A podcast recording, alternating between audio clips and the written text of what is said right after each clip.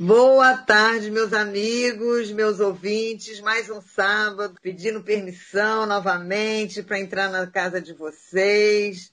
Hoje, de novo, com um grande programa com uma amiga minha que vai vir aí com dicas boas nesse momento aí que nós estamos vivendo difícil, né? De pandemia, muitos problemas, desempregos né, reinventando, muita gente tendo que se reinventar, mas sem problema, aqui com a Jovita Belfort, que nós estamos aqui para ajudar. E esse programa não vai ser diferente com essa minha amiga, infelizmente, vocês não estão vendo ela, mas eu estou vendo. Então, uma morena linda, mas tem três filhos, mas vocês não vão ver, né? Quem sabe que um dia, acabando tudo isso, a gente volta ao vivo, né? Ao vivo e a cores, né? Novamente. Mas, por enquanto, agora só meus convidados, eles não podem vir, né? Não estão vindo aqui, mas eu e Laerte estamos aqui para recebê-los e receber vocês e entrar na casa de vocês. Cristiana Guiar, minha amiga, muito prazer, boa tarde, que bom ter você aqui comigo. Muito prazer. Agora é com você, o microfone é seu. Fico muito feliz com todos esses elogios.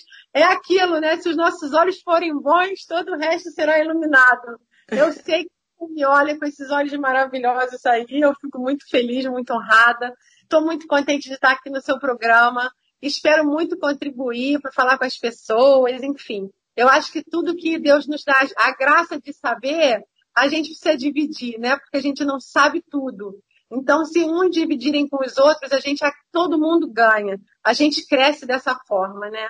Então, assim, para mim é um privilégio muito grande, uma alegria muito grande estar aqui. Espero contribuir com, com o que eu sei, com os seus ouvintes.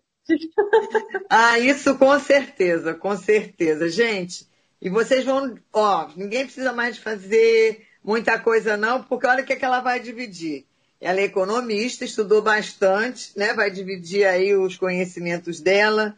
Ela é sócia fundadora da empresa Jeito Certo Consultoria, né? conselheira no Conselho Empresarial de Governança e Compliance da Associação Comercial do Estado do Rio de Janeiro, especialista em gestão empresarial e gestão de pessoas, articulista, escreve artigos para o Jornal do Brasil, e-commerce do Brasil e da Associação Comercial do Rio de Janeiro.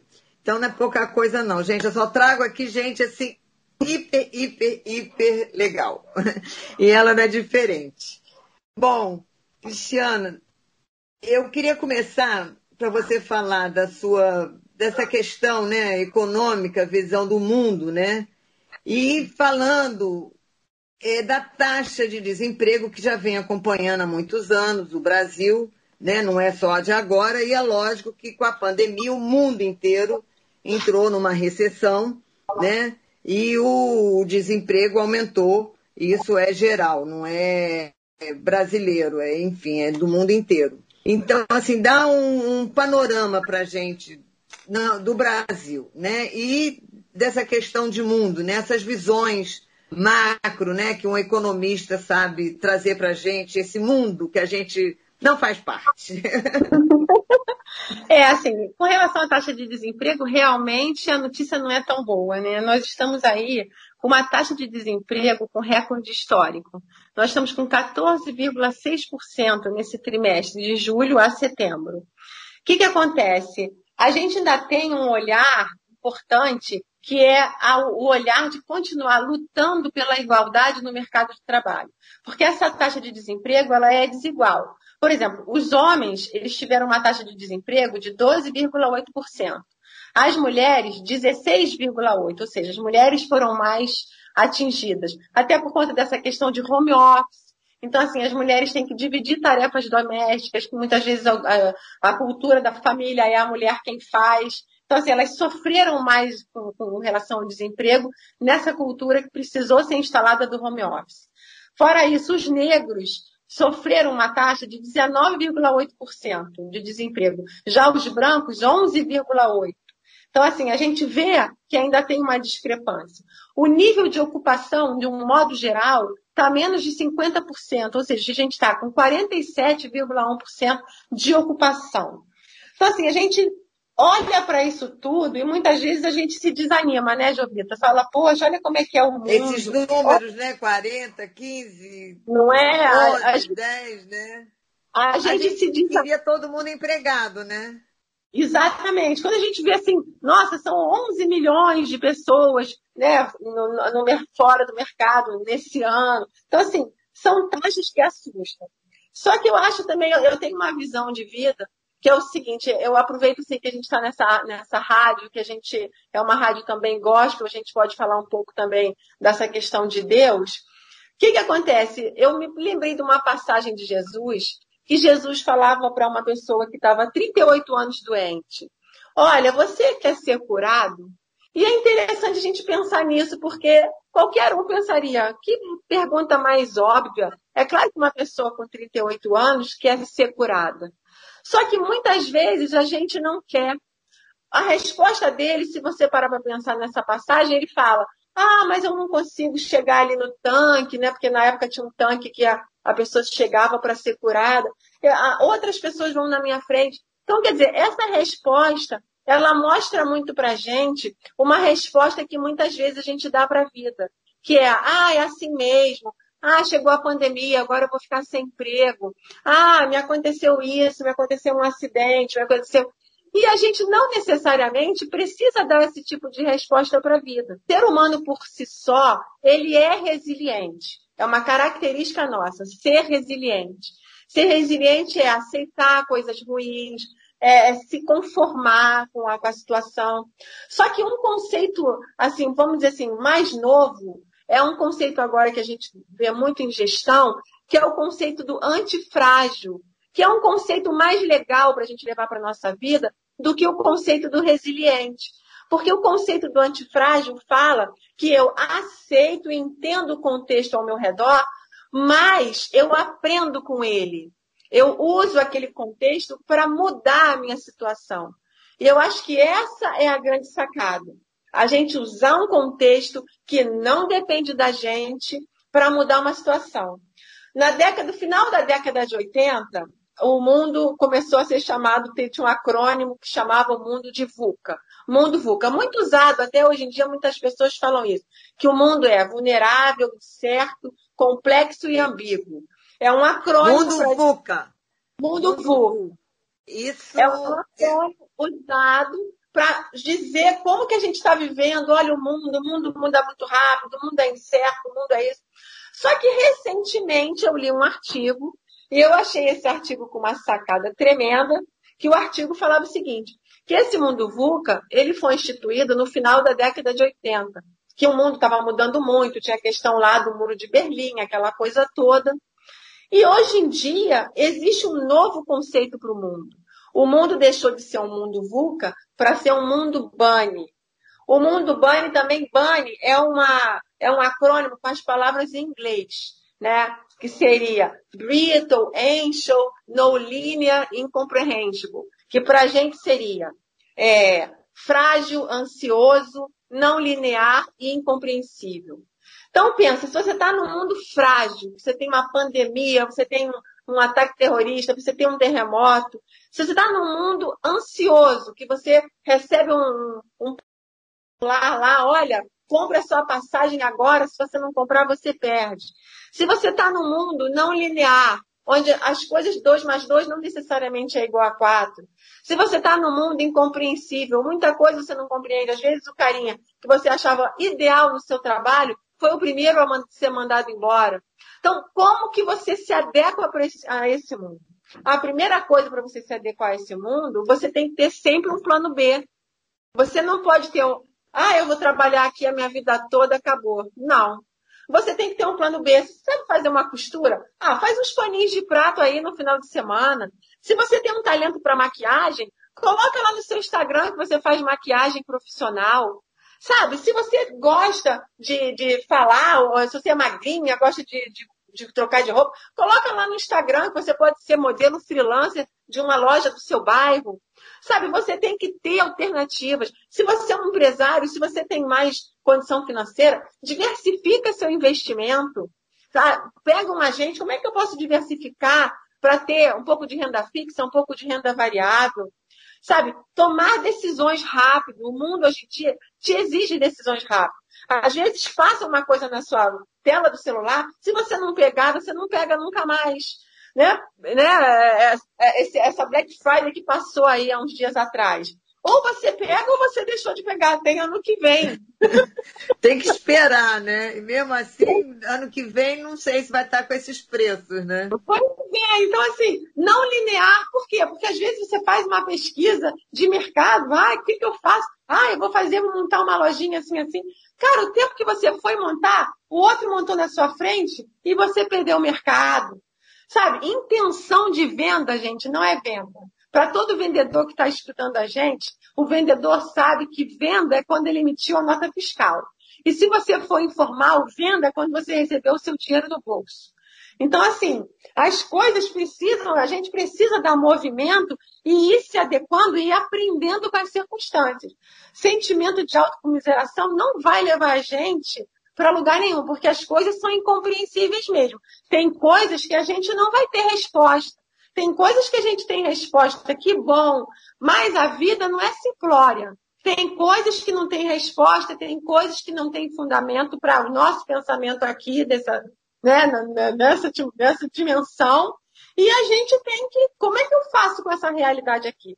Quanto mais maleável a gente for para se adaptar e aprender, mais a gente vai passar bem, Estelita, ou Jovita, por essa situação que a gente se encontra e que eu acho que ela vem para ficar, porque é uma tendência, você vê, com a globalização, pode ser que chegue rápido essa vacina. Quando chegar, ninguém pode dizer que não vai ter mais uma pandemia. Pode ter daqui a um, mais para frente uma outra. Então tem que se adequar e procurar viver o melhor possível. É, e a gente que vê ali, que está ali atrás das notícias, né? A notícia é essa, né? Que deve vir aí mais pandemias, né? Quer dizer, eles estão correndo com essa vacina, mas também né, o, a gente não sabe se vai vir outras, né? E, e tudo mais. E, e, você, assim, na sua vida, esses seus conselhos, você colocou na sua vida, que às vezes dar conselho é fácil, né? É aquilo, né? É muito fácil. É, é, de caminhoneiro. É fácil falar de mim, difícil é ser eu, né? É. Então, assim, na minha vida, o que, que acontece? Eu sempre trabalhei, eu trabalho desde 18 anos de idade. Com 18 anos, eu, eu trabalhava dando aula particular. Olha, não estou falando que você tem que falar da sua vida, não. Só para você, se quiser, dar algum conselho da sua vida para os meus ouvintes que Nada melhor do que a experiência, né? É, falando um pouco da minha vida, eu acho que eu sempre me adaptei. Assim, eu trabalhei muitos anos no mercado, trabalhei em banco, trabalhei em escritório de advocacia, enfim, trabalhei em grandes empresas. Depois eu tive um convite para trabalhar no setor público, foi uma experiência muito bacana. Eu me senti assim fazendo algo para o Estado, gostei muito. E depois, por conta dessa questão, a gente tem uma questão no Brasil, infelizmente, que a gente não tem projeto, né? A gente tem eleições. Então, você tem um projeto bacana e, às vezes, o projeto, por conta das eleições, ele não vai. Então, enquanto eu estava ali, eu fiz um projeto bacana, mas depois o projeto acabou. Porque a gente tem, infelizmente, esse, esse déficit de continuidade de bons projetos. E aí, o que, que aconteceu? Quando eu me vi de novo em busca de uma recolocação, uma coisa, eu procurei emprego e tudo mais e fui convidada por uma amiga, isso foi recentemente, para fazer lá uma live, dar uma palestra. E essa minha amiga começou a falar comigo sobre empresas familiares e tal, e eu era uma pessoa que eu sou uma pessoa que sempre trabalhei em empresas familiares, falei muita coisa. E no final ela falou para mim, Cris, por que, você não trabalha com consultoria? Você tem uma bagagem bacana e tudo mais. E aí me incentivou. Eu acho que estou contando isso tudo porque eu acho importante que a gente não constrói as coisas sozinha, sabe, Jovita? A gente precisa que uma pessoa é, dê uma forcinha também para a gente. O encorajamento faz diferença. Porque eu acredito que isso já estava no meu coração, essa vontade de fazer essa empresa, essa vontade de servir com consultoria, mas a força do outro foi o que Às vezes é necessário, né? Assim como você está hoje aqui agora, dando força para quem está ouvindo e falar, poxa, eu também posso, né? Eu também quero, né? Então vamos prestar atenção. Eu estou prestando atenção também. Para quem quer, o que, que eu falo assim, assim como dica? Primeira coisa, hoje em dia, até com a pandemia, muita coisa aconteceu. Por exemplo, a tecnologia ajuda a gente demais. Você consegue fazer excelentes cursos online, 0800. Olha, instituições como FGV, que é uma instituição maravilhosa. FGV, tem... para quem não conhece, é a Fundação. Fundação Getúlio Vargas. Tem cursos maravilhosos. Olha, tem cursos até em, é, em universidades é, do exterior, tem cursos de Harvard de graça. Então, assim, se você colocar lá um tema, você começa a ver pessoas falando no YouTube sobre aquele tema. Ah, eu quero aprender sobre contabilidade. Você coloca lá contabilidade, você vai ter uma enxurrada de pessoas falando sobre aquilo. Ah, eu quero aprender sobre lei geral de proteção de dados. Você vai ver um monte de gente falando sobre isso. E você consegue filtrar, porque você consegue ver de que instituição está falando, qual empresa está falando. Então, assim, isso traz um aprimoramento. Porque a gente também, brasileiro, a gente tem as nossas vantagens, que a gente é aquele povo que se vira nos 30, tal, tal, mas a gente faz pouco planejamento. Nós somos o povo mais do improvisamento do que do planejamento. Então, muitas vezes a gente reclama, por quê? Porque a gente está fazendo a mesmice o tempo todo. Você, ah, aquele cliente ali já é meu amigo, bate no peito dele, vai comprar de novo. Chega um dia que você vai vender para ele, ele não vai comprar porque não tem novidade, porque você não sabe direito como é que é o produto que você mesmo está vendendo, porque você não conhece nem direito a empresa que você trabalha. Então, assim, a gente precisa se aprimorar. É uma coisa que a gente vê, às vezes, fica triste no futebol. Poxa, perdemos aí o jogo, tal, tal. Mas aí tem aquele falatório, poxa, mas a outra equipe se aprimorou melhor e tal. Muitas vezes acontece isso. Você é bom numa coisa, então você procure se aprimorar. E aqui é uma dica: procure se aprimorar no que você realmente é bom. Porque não adianta você se aprimorar no que você não tem muito talento. Porque aí você vai chegar no máximo no nível médio. Se aprimora naquilo que você é bom, no que você faz bem, no que você sabe que é um talento de Deus para sua vida. Que aí sim você vai ser especial. Pode ser um simples brigadeiro, mas vai ser o melhor brigadeiro da sua cidade. Então, assim, o que você faz de bom, ali sim você deve investir suas fichas. Não, Justamente, né? Eu tenho uma amiga que fala que o bom é inimigo do ótimo, né? Quer dizer, o aprimoramento seria o ótimo e o bom seria o médio, né? Quer dizer, realmente, se você fica no bom, você nunca vai conseguir o ótimo, né? Você tem que persistir para chegar no ótimo, no excelente, né? É um caminho, né? Você tem que percorrer um caminho, se aprimorar, né? E muitas vezes deixar de ficar no zap zap, fofocando e procurar fazer um curso, né? Ou então fazer um regime, procurar fazer alguma coisa, porque realmente é, a internet tem esse lado bom, né? Mostrou muito esse lado bom, né? E muita gente também abriu, né? Por, pela pandemia, né? Não só é, às vezes tem filmes, né? É, lives, né? Que você hoje em dia tem lives que você aprende muitas coisas, né? Você mesmo faz muitas lives, né? É, não, você vê a explosão de criatividade do TikTok, vamos combinar.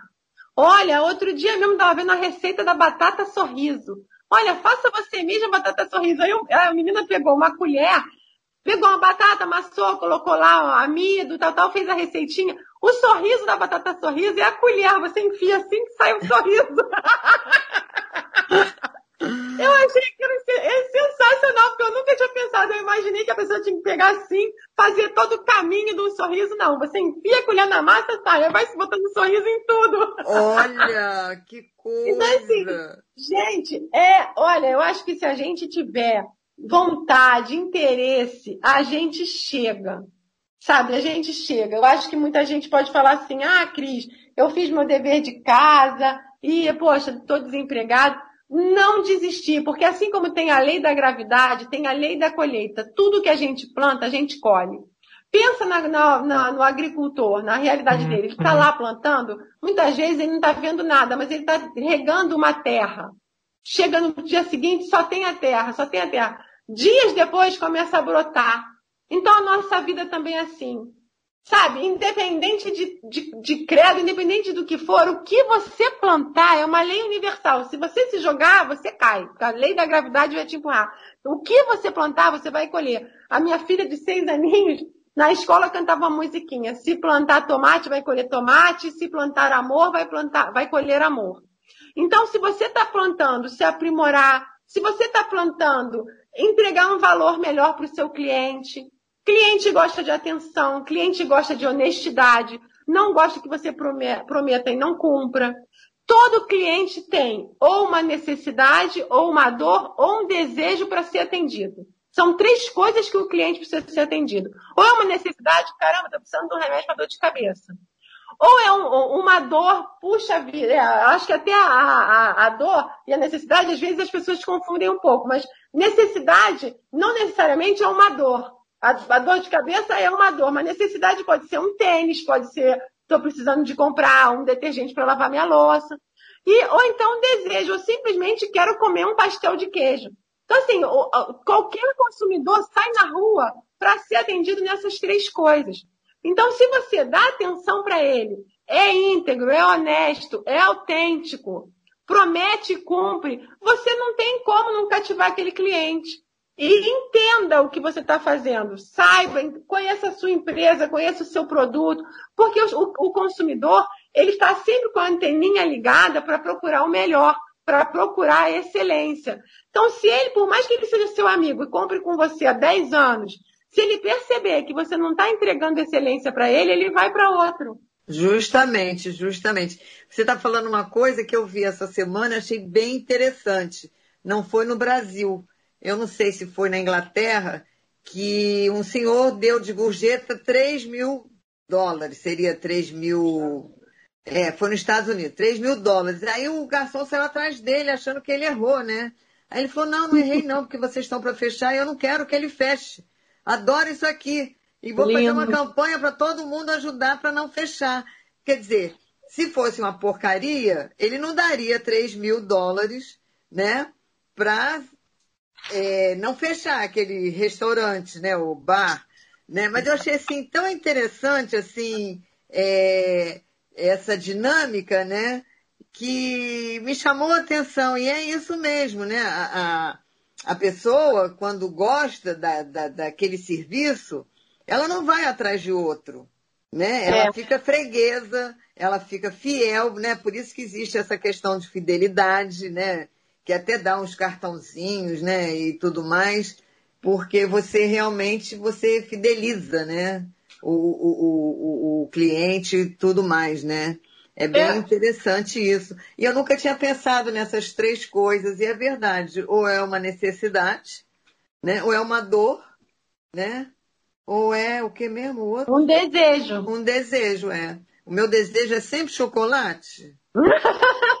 Nossa, meu Deus do céu. Agora você falou, eu estou sempre saindo, eu estou pensando no chocolate. Copenhague é que deve me adorar. Deve me adorar. Nossa, nunca vi, nunca vi. Ai, você tem muito desejo quando sai? Gente, vamos pensando aí, qual é o desejo? Vamos cortar esse desejo, eu vou cortar o meu. Nada disso. Agora, quando eu sair, eu vou sair. Não quero desejo nenhum, só necessidade. Porque assim é que faz, gente. Chega de desejo. Desejo leva o dinheiro da gente. Pastel, é, chocolate. É, é, verdade, porque são as comprinhas que você não percebe. Se você colocar numa planilha, você se assusta. Você sabe que tudo tem gatilho, né, para gastar dinheiro. Por exemplo, se você gastar dinheiro físico, hoje em dia, eu acho que daqui a um tempo não vai nem mais existir essa questão do dinheiro físico. Mas se a pessoa gastar o dinheiro físico, ela tem mais noção do dinheiro do que quando ela compra com algum que seria um cartão que você, ao contar as notas, você pensa, nossa, isso está me custando X reais. Né? Troca você uma nota de 50 e de 100. Trocou, minha filha, acabou. Acabou. Olha, gente, se vocês estão interessados em saber mais dica para não trocar sua nota nem de 100, nem de 50 reais, continuar com ela no bolso, Vamos esperar depois dos intervalos com mais Cristiano. Tô adorando, Cristiano, tô adorando. Gente, vamos pro intervalo já já, estão voltando, hein? Não sai daí não, hein? Senão não vai saber mais coisa, hein? Vem muito mais por aí. Podcast Jovita Belfort.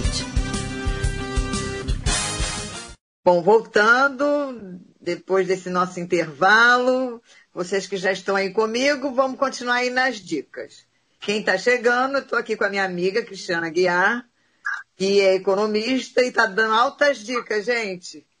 Vocês aí já podem abrir um negócio, né? Quem cons... Nós estamos aqui no consumista, né? Então, assim, só para lembrar que não saiam nem com muita dor, nem com muita necessidade, e nem com muitos sonhos, viu? Nem vai comprar rua para querer comprar chocolate, que senão vocês vão deixar lá dinheirinho lá na, lá na Copenhague, igual eu. Então, é, por favor, vamos lá. Cristiano, continuando. Vamos lá, o que que o cliente, o que que o brasileiro ele se perde? Se perde não, né? Mas o que que a gente pode tomar cuidado de fazer economia, de não se deixar ser levado? Que, que você pode falar para gente? Nós somos um povo muito emocional, né, Jovita? Olha, você sabe que o Brasil ele é o segundo país do mundo que mais faz emoji. A gente só perde para o Japão. Então, assim, uma coisa importante é quando a gente for comprar alguma coisa, a gente tentar deixar a emoção um pouquinho guardada. A gente pensar, isso eu preciso? Isso cabe no meu orçamento? Muitas vezes a gente pensa assim, eu vou receber tal dinheiro, então eu já vou adiantar essa compra. E como a gente estava falando lá no primeiro bloco, a gente não tem, é, vamos dizer assim, o controle sobre as coisas que acontecem. Então pode ser que o dinheiro que você vai receber, você não venha a receber. Então o ideal é esperar esse dinheiro chegar. Eu sei que a gente também fala com pessoas que, poxa, muitas vezes é sofrida essa espera. Mas muitas, muitas e muitas situações da nossa vida, muitas vezes, por isso que eu até estou repetindo isso, é mais fácil você sentir uma dor e depois você ter uma compensação do que você querer se compensar e depois vai ter uma dor maior no futuro. Sabe? Sabe aquela coisa assim de, nossa, tô, não tô afim de lavar essa louça, não tô afim, não tô afim. E quando você vai ver, a sua louça tá até o teto, aí você chora. Eu sei. Poxa, certas coisas é melhor você passar aquele sufoquinho e depois você vai ser recompensado. Igual quando a gente é criança. Primeiro a obrigação, depois a diversão. Então, assim, dinheiro a gente tem que ter cuidado, não acreditar nessa coisa, vem aqui que eu tenho uma ótima para você, e você vai pagar tão devagarinho e não vai sentir nada. Tem muita gente, eu já trabalhei em banco, tem muita gente que jamais nem consegue mais receber o seu salário de tanto empréstimo consignado em folha. Sabe? Então, assim, tomar cuidado. Eu faço consultoria, às vezes as pessoas me procuram, falam, ah, eu quero abrir um negócio, eu vou pegar dinheiro no banco. Eu sempre aconselho, olha, não é a melhor maneira, não é o ideal você abrir um negócio pegando dinheiro no banco. É melhor você ter um dinheiro e decidir abrir um negócio. Porque abrir um negócio tem sempre um risco, por mais calculado que seja. Então você vai procurar uma situação onde você não pode falhar só que o que você tem para arcar com aquilo não é totalmente seguro. Então, quer dizer, já, você já começa bambo. É uma coisa complicada. E a gente tem um déficit muito grande de educação financeira porque a gente não aprende isso nas escolas. Né? Então, assim, eu espero que agora as pessoas já estão se conscientizando mais. Eu acredito que esse, isso já esteja acontecendo em algumas escolas e vai melhorar daqui para frente. Mas a gente da geração passada, da outra geração, enfim, nós não tivemos isso na nossa É verdade. Entendeu? Então, assim, se você começar a ensinar uma criança, tá, que está no ensino fundamental 2, já tem mais de 10 anos, a uma educação financeira, olha que bacana. Até o ensino fundamental 1, você pode pegar o lúdico e ensinar para a criança que antes dela fazer alguma coisa, ela tem que fazer um planejamento. E a gente, isso daí, ele se expande como uma rede. Quando você consegue fazer um planejamento, você consegue fazer um planejamento de vida, você consegue ter uma missão pessoal na sua vida, enfim, você consegue lidar com situações de disciplina, sabe? É muito além do que só você mexer com o dinheiro efetivamente, sabe? Porque a gente tem que ser eficiente em tudo que a gente faz, né? Existe uma diferença entre eficiência e eficácia. Eficiência é fazer a coisa do jeito certo. Isso é uma eficiência. Eu tenho que dobrar um guardanapo. Ah, primeiro essa ponta, tal, tal. Eficácia é fazer o que é certo. Quer dizer, é um além da eficiência. Não só fazer do jeito certo, mas fazer o que é certo. E aquilo ali você vai colocando devagarinho, imputindo na, na, no coração da criança, na maneira dela pensar. A gente tem aquele versículo também da Bíblia que fala: ensina a criança o caminho que ela deve andar, mais tarde ela não se desviará dele. Então, assim, seria muito interessante essa questão. Ela vai melhorando o pensamento dela, né? O pensamento não fica deriva. Ela Isso. começa a pensar, né? Que é. antes de fazer alguma coisa tem que pensar. Olha, tem um livro muito antigo, aquele Pai Rico, Pai Pobre. É muito bom esse livro. É, Pai Rico. Eu acho que é pai... pobre. Será que é Pai Rico, Filho Pobre? É, Agora, eu acho que é isso mesmo. É. Eu acho que é pai rico, pai pobre, não é pai rico, filho pobre, não. Pai rico, filho pobre é um outro livro, mas esse que eu estou falando é pai rico, pai pobre, porque era a história de um garoto que tinha um dois Ah, tá. É muito interessante esse livro, Pai Rico, Pai Pobre. É maravilhoso esse livro, é. porque ele, ele mostra realmente é, essa situação, sabe, de, de, você ter uma educação. Esse, esse menino teve o privilégio de ter uma educação que ele tinha dois pais e um agia de uma maneira com dinheiro e outro agia com outra. E ele uhum. viu o que que cada um colheu na sua atitude. Ah, entendi, entendi. Pensei que você estava aqui. Esse outro foi um best-sellerzinho, assim, desses. Ah, tá. Que interessante. Esse é, ele é bem bacana. E assim, gente, com relação a cliente, cliente está sempre disposto a pagar por confiabilidade. Então, assim, se a gente mostrar confiança para o cliente, o cliente vai comprar com a gente, o cliente vai pagar. Você vê que muita empresa aí não é barata e a gente quer comprar, né? A gente é. quer fone de uma empresa boa, a gente quer uma geladeira que a gente sabe que é legal. Então, assim. É... não vai te dar dor de cabeça, né? É.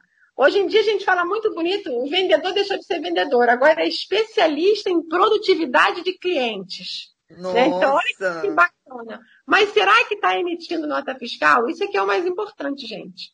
É... Olha, eu vou dar aqui no seu programa 10 dicas para você sair do nome bonito e ser realmente um bom vendedor. É, então você aí que está querendo mudar, fazer uma coisa nova, vai fazer uma nova profissão, vai vender aí, né? Vamos lá. Vou até anotar. Pega o caderno e o lápis. Vamos lá. Olha, primeira dica, pense na venda. Gente, não pega uma coisa, um rinodento, que, ah, eu vou para a rua vender. Não, pensa. Pensa na pessoa que você vai encontrar. Ah, ela é lourinha. Poxa, esses tons aqui ficam bem para ela.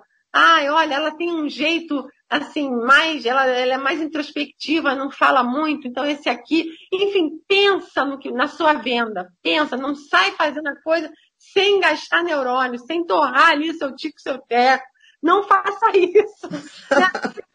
Mas é, é por aí.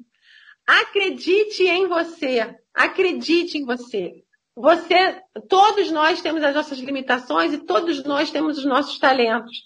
Então, assim, tem coisas que só você sabe fazer bacana. Só você faz do seu jeito. Então, assim, valoriza. Valoriza o que você faz de bom. Se envolva com a venda. Quando estiver vendendo, o que, que seria melhor para minha cliente? Se eu fosse ela, como é que eu pensaria? Sabe, pensa ganha-ganha. Você vai ganhar, mas como é que ela também ganharia? Se envolva no contexto. Descubra as motivações para que alguém possa estabelecer vínculos com você. O que, que motivaria a pessoa a comprar de você? Ah, poxa, ela, é, ela é minha amiga. Ah, poxa, ela sabe o que, que eu vendo. Enfim, gaste um tempo para pensar nisso. Observe seu cliente. Observe bastante. Seja atrevido, de certa forma. Sabe, não fica ali naquela caixinha pensando igual todo mundo pensa. Não, se atreva. Vai, anda mais um pouquinho na frente. Quem sabe vai dar certo, acredita, vai. Assuma a responsabilidade. Poxa, eu falei para você que ia chegar no dia 2, o caminhão foi foi assaltado, sabe como é que é Rio de Janeiro? Enfim, eu me responsabilizo, eu vou conseguir em outro lugar para você, mesmo que seja mais caro, mesmo que a sua comissão seja reduzida, mas assume a responsabilidade pelo que você falou. Não venda só por comissão, ganhar dinheiro. Não, venda por prazer, venda, descubra uma coisa gostosa que tem um ditado que fala: descubra o que você gosta de fazer e você não vai ter que trabalhar nem um dia. Então, descubra o que você gosta de, fazer. Pegue testemunhos. Fulana, gostou do meu trabalho? Poxa, me dá um joinha lá no meu Instagram. Indica para uma amiga, fala de mim. Isso é importante. E alimenta também os relacionamentos. Não fica só, ah, hoje eu vou ligar para ela, falta uma meta aqui, ah, deixa eu ligar para fulana de tal. Nunca fala com ela, vai ligar para ver se ela quer comprar alguma coisa sua. Não faça isso. Alimenta, olha, olha, ontem foi dia de ação de graças. A gente está passando uma época muito complicada aqui no mundo. Mas, gente, a gente tem motivos para agradecer. Com certeza a gente tem algum motivo que seja para agradecer. E um motivo pode ser: eu tenho cliente, eu tenho amigos. As pessoas é um dos maiores motivos que a gente tem para agradecer. Verdade. Então, é isso. Poxa, ontem foi dia de ação de graça, você é meu cliente. Pô, muito obrigada. Faz muita diferença na minha vida ter você como cliente. Gente, a sinceridade, ela grita. Quando você fala uma coisa para alguém que foi lá de dentro, a pessoa recebe e marca a pessoa. Pode aparecer um outro com um produto mais barato do que o seu, mas essa, esse reconhecimento vai pesar e o seu cliente vai ficar contigo. Então, eu acho que assim, seria esse top 10 aí das vendas. Pra... Nossa, já foi bastante. Já, nossa. Porque Só o cliente. De graça no programa falando com o Jovita Belfói, ó. Já tem aí uma super dica. Agora, deixa eu te falar. É, eu já vim aqui, eu tô com essa questão da pandemia, eu estou muito preocupada. E a vida das pessoas mesmo, essa questão de a pessoa se reinventar. A gente sabe a questão, como a gente começou o programa, o desemprego, enfim. E várias pessoas hoje em dia a gente escuta só falar network. Como você é especialista nisso, o que é network e o que não é network? Explica pra gente. Pra gente virar quase uma especialista. Tá. Bom, então vou começar pelo que não é que aí depois eu entro no que, que é. Olha só, você fazer várias conexões sem relacionamento não é network, tá? Então você sai lá, pá, pá, pá, pá, pá, pá, pá convida um monte de gente para sua rede de, de relacionamento, mas você não tem relação com aquelas pessoas. Provavelmente você não vai vender para elas. Não é network. Você falar com várias pessoas sem uma sinergia com elas, sem uma, vamos dizer assim, alguma coisa que converse com elas, sem um propósito, não é networking também. Você mandar um monte de mala direta, cartão, folder, apresentação. Veja bem, não estou dizendo que não vai dar algum resultado. Pode até dar algum resultado, mas não é um networking efetivo. Depois a gente vai dar a dica aqui do networking que funciona. Porque o que, que a gente quer na verdade? A gente quer despender energia e receber um retorno o máximo possível. Então, ah, Cris, você está falando que se eu falar, chamar um monte de gente para ver minha página no e-network, eu estou falando que não é um e-network efetivo. Você vai chamar um monte de gente e daquele monte de gente, quem efetivamente é potencial cliente para você? Então você gastou muito tempo ali, tum, tum, tum, chamando, e quais daqueles que são efetivamente potenciais clientes para você? Então você não fez um network o quê? Efetivo. Você ir para uns eventos sociais, entrar e sair, e não procurar um vínculo, um relacionamento, uma conversa com alguém, também não é network. Ah, eu escuto muito isso. Eu vou fazer um curso tal, tal, que é network. Aí a pessoa senta no curso, olha para o professor, anota as coisas no caderno, dá hora do café. A pessoa vai lá no café, toma um café sozinho, volta, senta, continua anotando, acaba a aula, a pessoa sai correndo para botar o jantar para o marido. Isso não é network. É simplesmente a pessoa estar dentro do curso, não vai, ah, olha aquela pessoa ali, com uma vontade de comprar alguma coisa com ela, não, não funciona. Então, assim, estou falando assim de uma maneira caricatura, assim, caricata, por quê? Porque às vezes a gente faz isso, Jovita. Às vezes a gente é. acha que simplesmente a gente vai pegar uma fórmula pronta, vai aplicar e aí vai colher. Não é. Tudo na nossa vida exige uma, de, uma demanda de energia. A gente precisa se esforçar e dar um pouco da gente. Aquele poeta já falava, Fernando Pessoa, põe tudo que tu és no mínimo que fazes. A gente tem que colocar a gente, a nossa alma, naquilo que a gente está fazendo. Aí sim, a gente vai ter efetividade, a gente vai ter qualidade, a gente vai conseguir um resultado bacana. Né? O Bill Gates também falava o quê? Olha, para você ficar num lugar diferente de todos os outros, você tem que perseverar e fazer o que muitos não fariam. Então, se você está num lugar que todo mundo pensa igual, ah, então não vou não, deixa pra lá, vamos pra praia, ah, esse negócio é muito chato. Você vai ficar igual a todo mundo. Se você tiver uma perseverança, um autocontrole, uma disciplina diferente, você também vai para um lugar diferente. Verdade, verdade. Olha, eu, eu tenho um estudo para você ver como que eu estou falando, não é nada novidade de, ah, a crise inventou. Não, eu estou falando coisas que existem. Um psicólogo, professor de Harvard, tá, chamado Stanley Migral, em 1967, publicou um estudo. O nome do estudo é O Problema do Mundo Pequeno. Em inglês era The, the Problem of the Small World. E o que, que ele falou nesse estudo? Que bastam seis elos de amizade para unir quaisquer duas pessoas em qualquer distância do planeta. Seis elos. Então, isso veio, veio, foi, foi levado em consideração para a gente falar do networking. Vamos dizer assim, isso aí é um embrião aí do network. Na década de 90, um cientista da computação da, da Universidade de, dos Estados Unidos, Universidade de, de Virgínia, fez uma brincadeira chamada Oráculo de Bacon. E tem essa brincadeira até no, no Google. Quem quiser entrar, está escrito Oracle of Bacon, que é em inglês. Como que é essa brincadeira? Ele, quantos elos são necessários para ligar qualquer artista do mundo, não precisa ser um artista de Hollywood, a um artista americano. Eu fiz essa brincadeira com o Tony Ramos, deu seis elos. Então, assim, gente, o networking é aprovado por um cientista da computação, por um psicólogo, por um professor de Harvard. Você consegue resultado com, com, através de elos de amizade. Mas como que funciona um networking de verdade? Tem uma pesquisa também de uma empresa é, falando sobre os horários que o networking funciona. Tá? Olha que coisa interessante. O networking ele não pode ter, vamos dizer assim, uma intencionalidade explícita. Ah, eu vou ali, vou falar com fulano, que o fulano vai me arrumar um emprego. Isso não serve. Tá? Essa empresa de consultoria, Robert Hall, eu acho que, se não me engano é esse nome, ela fez um estudo falando o seguinte, networking de manhã não funciona muito. Por quê? Porque de manhã as pessoas estão preocupadas, as pessoas estão com agenda, demonstra muita é, intencionalidade. Ah, estou indo nesse café aqui porque eu quero ver se eu fecho um negócio, se eu fecho não sei o quê. Então, de manhã, o networking efetivo, é, o, o nível chega a 10%, de acordo com esse estudo da Robert Hall. Já na hora do almoço, o nível de efetividade do networking passa para 50%. Olha que interessante.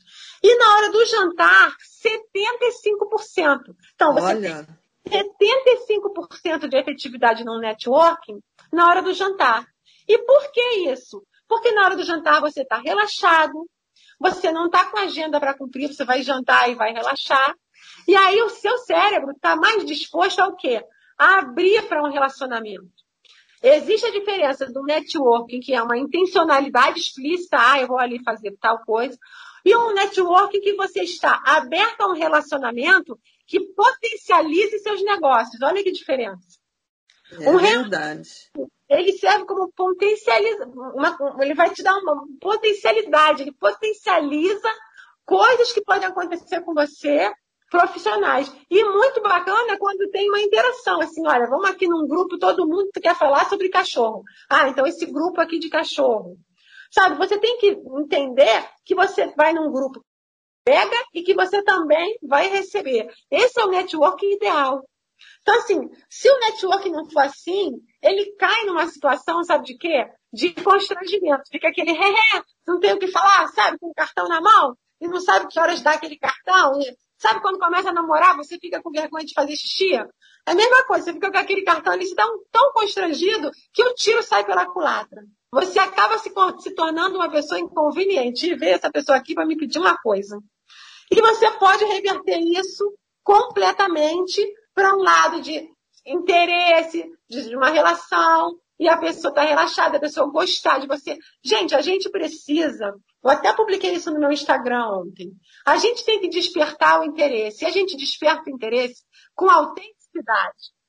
Sendo a gente, falando, eu faço isso, eu vendo isso, eu gosto disso, eu queria fazer assim.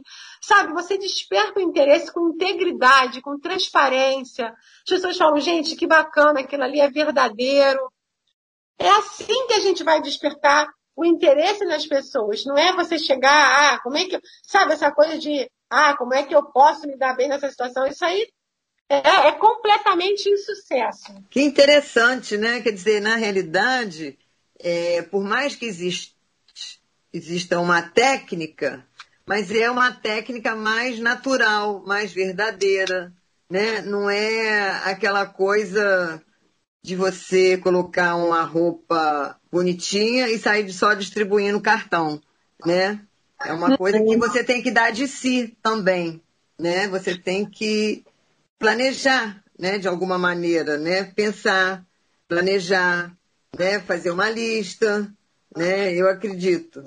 A gente precisa mais de afeto. O ser humano quer afeto, ó, muito mais do que funcionalidade. Existe a técnica. A técnica fala segmentar, alimentar e continuar. Você tem que fazer um network dentro do seu segmento, alimentar um relacionamento e dar continuidade a ele. Isso é uma técnica, mas tudo a gente tem que colocar na nossa alma. É, porque alimentar né, é o primeiro ato de uma criança quando nasce. Né? Se a mãe não alimenta, ela morre. Né? Quer dizer, na realidade, é, é, é um ato até é, primitivo, né? Assim, é o ato mais amoroso que a gente pode falar de, de alguma maneira, né? É, é, alimentar uma pessoa, né? Isso é uma mãe que faz, né? Em primeiro lugar na sua vida, né? É interessante isso, eu gostei. É alimentar. Alimentar e, e depois continuar. E, e, pegando esse gancho, hoje, Ovita, do que você está falando, fico pensando assim, a gente começou esse programa falando muito da situação do Brasil de desemprego e tudo mais. Só que o Brasil, ele é o segundo maior produtor agrícola mundial. A gente alimenta o mundo. Né? O Brasil, a gente, se a gente olhar, se a gente olhar para o lado bom, se a gente, a gente tem sempre que olhar, tem, tem uma situação difícil e tem o lado bom. Sabe, o Brasil ele, ele exporta alimentos para mais de 180 países. Agora, com essa questão da pandemia, o, dólar subindo desse jeito e tudo mais, o que, que acontece? As exportações para os exportadores está bom. Por quê? Porque ficamos com preço competitivo, a nossa moeda está barata, os exportadores estão ganhando em dólar. Sabe, a construção civil cresceu 7,5%. Sabe, a agricultura empregou 304 mil trabalhadores a mais na, na agricultura. Então, assim, a gente pode olhar para um lado bom do nosso país e se apegar, opa, para onde que eu posso ir? Nós somos exportadores de soja, milho, carne bovina, frango, enfim, sabe, isso sem contar com minério de ferro, celulose. Nós somos uma potência. Se nós acreditarmos em nós mesmos, a gente poderia ser uma potência verde, porque a nossa biodiversidade é uma coisa maravilhosa, sabe? Então, assim, a gente precisa ter diligência, administrar bem o que está nas nossas mãos, ter autoconfiança, partir para cima como um jogador parte para cima do gol, estudar, se aprimorar, sabe? Ter relações ganha-ganha, você olha o que é bom para o outro, o que é bom para você. A gente constrói junto.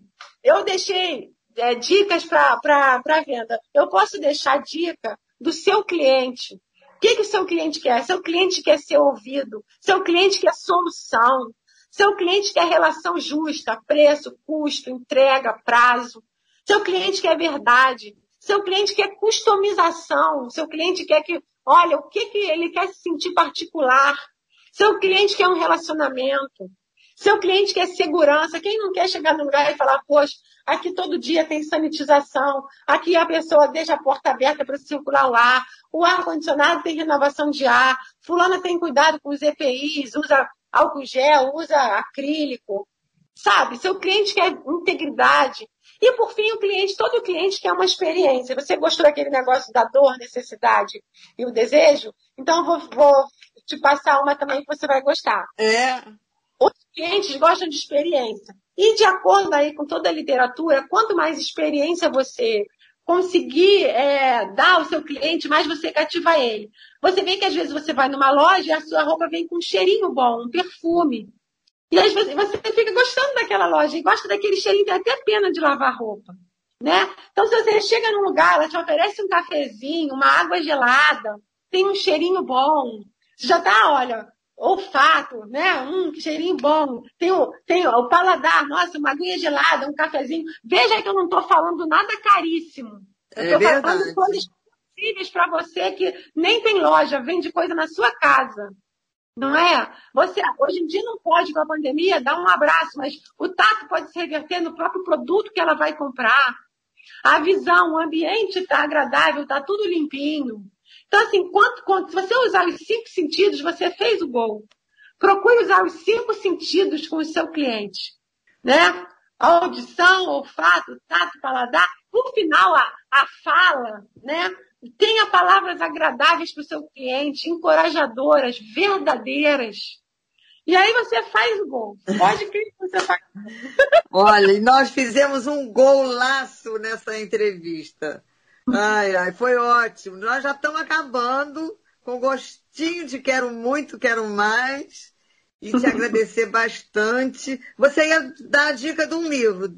De um livro, Sim, você falou tenho... que tinha um livro que eu nem maravilhoso. Sim, olha, esse livro ele é muito bacana porque ele é lido desde um CEO até uma pessoa que não trabalha fora, mas que tem interesse de fazer o que faz bem feito. O livro é Os Sete Hábitos das Pessoas Altamente Eficazes. Não é um livro novo, mas o que, que acontece? As bases sólidas da vida, elas são eternas. Então, assim, esse livro, acho que foi lançado na década de 90, já foi reeditado várias vezes, tá? E ele é, assim, ele é pra gente, ele, é, ele, ele nos dá, assim, princípios, mudanças de paradigma, né? Porque tudo na nossa vida também começa com a gente tendo uma mudança de paradigma. Você enxergava de um jeito e agora você enxerga do outro. Então você tem essa flexibilidade para mudar de paradigma. É, é, os sete hábitos de pessoas altamente eficazes. Stephen Covey. Steve Covey. Ah, tá ótimo. Gente, eu adorei, tenho certeza também que vocês adoraram. A Cristiana Guiar, ela vai voltar porque ela tem dicas abessas, gente, vocês nem sabem. Eu deixo aqui você aqui para despedir dos meus ouvintes. Laerte, um beijo até sábado que vem, se Deus quiser, e passo o microfone para você, para você despedir dos meus amigos e dos meus ouvintes, que os meus ouvintes já são meus amigos. Para mim foi maravilhoso, eu agradeço muita honra e assim, eu me despeço com o ensinamento de uma professora minha muito querida, né? O nome dela é Virene Matesco, ela foi minha professora na, na graduação. E uma vez perguntaram para ela, né, assim, o que, que ela daria de dica? E aquilo ficou assim no meu coração. Eu repito a dica dela, porque eu acho que a gente tem que copiar os bons. Essa é uma dica também para gente. Ela falou assim: olha, o que eu dou de dica é que a gente deve fazer das nossas dores joias. Ou seja, né, a ostra para fazer uma precisa ser arranhada, gente. Nenhuma ostra de boa faz pérola. Então, que as nossas dores, sabe, que os nossos sofrimentos sejam transformados em joias, sabe, joias, que a gente seja é, depurado aí como ouro, sabe, que a gente transforme as lutas em, em, valores eternos, né? Porque qual é a diferença da joia para a bijuteria? Ela é uma, um valor eterno. Então, assim, que tudo que a gente passar na nossa vida, a gente possa transformar aquela situação num aprendizado para o nosso bem e que fique mais uma pérolazinha para mais uma joia para a nossa vida, algo que a gente aprendeu e eternizou. Eu agradeço demais essa, esse momento, foi muito agradável. Jovita, uhum. você é maravilhosa, muito grande, você é uma pessoa muito especial e que o seu programa, assim, caramba, tenha cada vez mais audiência, porque quanto mais pessoas assistirem, mais pessoas vão ser abençoadas com esse programa. Eu que agradeço demais você entendeu? Você assim nos presenteou aí nessa tarde, agora já nessa noite. Muito, muito obrigada, Cristiane. Eu te espero muito mais aqui. Eu tenho aqui gente que já vem três vezes, vão vir a quarta e você vai ser uma delas. Muito, muito obrigada. Muito um obrigada. beijo enorme. Gente, até sábado que vem, se Deus quiser. Um beijo sábado que vem. Tchau, Laerte.